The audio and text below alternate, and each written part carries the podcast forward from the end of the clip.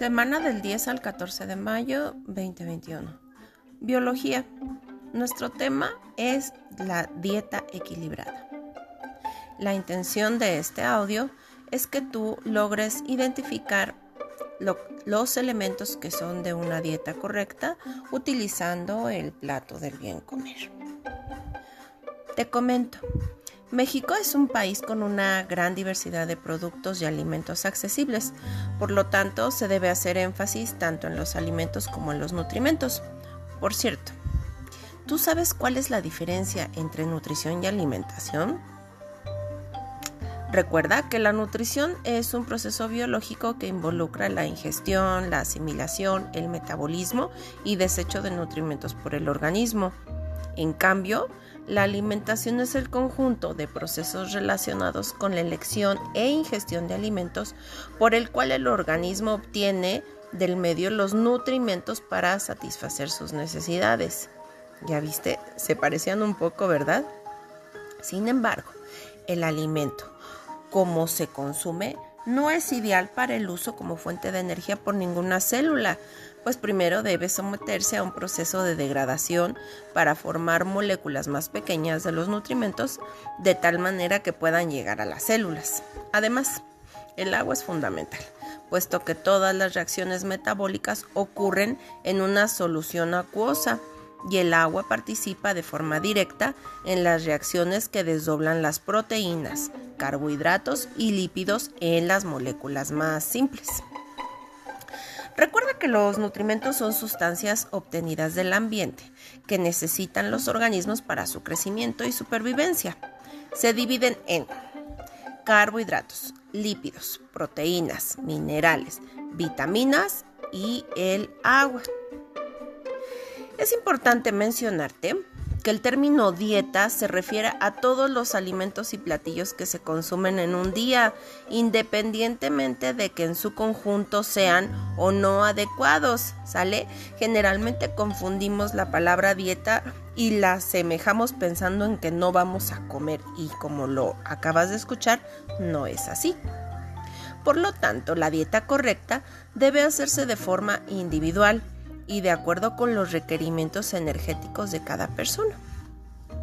En este sentido, el plato del bien comer es una representación gráfica elaborada de acuerdo con las características, costumbres y necesidades de la población de México. Ojo, ¿sí? si tú quieres descargar el plato del buen comer de otros países, va a haber sus variaciones.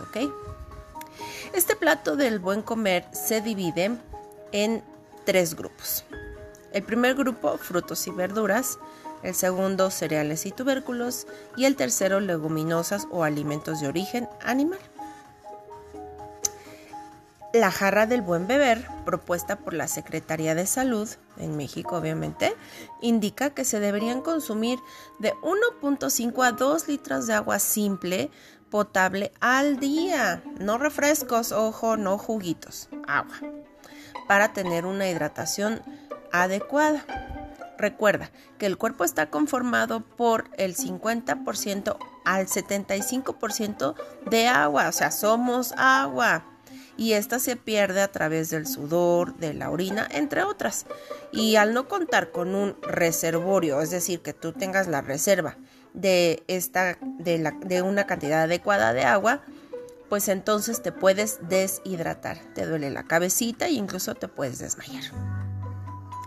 Aunque el consumo de todos los alimentos debe estar basado en el diseño de una dieta correcta, equilibrada y adecuada, que debe considerar el sexo, la edad, el peso, la estatura y el tipo de actividad física para cubrir necesidades nutrimentales de cada persona, también debe incluir diferentes alimentos de los tres grupos en cada comida del día es decir, no vas a recuperarte de, ay, como no comí este, eh, verduras en la mañana, me echo doble ración ahorita. No, para que sea equilibrado y tu cuerpo vaya asimilando de manera equilibrada los nutrimentos, tienes que tratar de incluir los tres grupos de alimentos en cada ingesta, por lo menos tres veces al día.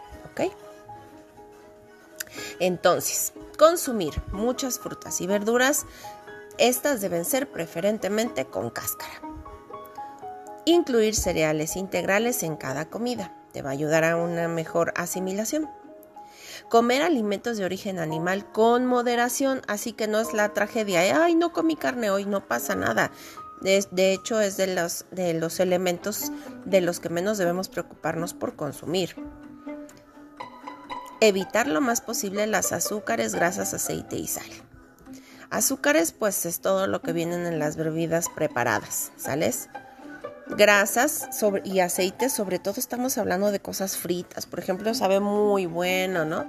La tortillita frita o mm, este las cosas capeadas o las cosas fritas como tacos dorados, gorditas, ¿no?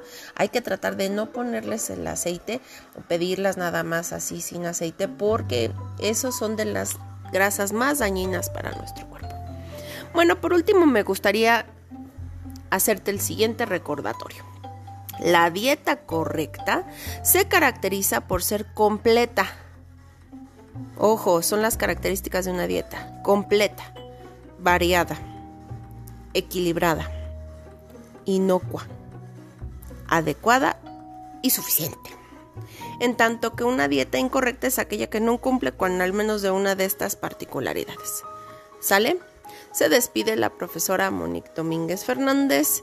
Este reportaje hecho para los alumnos de la asignatura de biología de la secundaria Ingeniero Eberto Castillo, ubicada en Ecatepec. Bueno, hasta la próxima.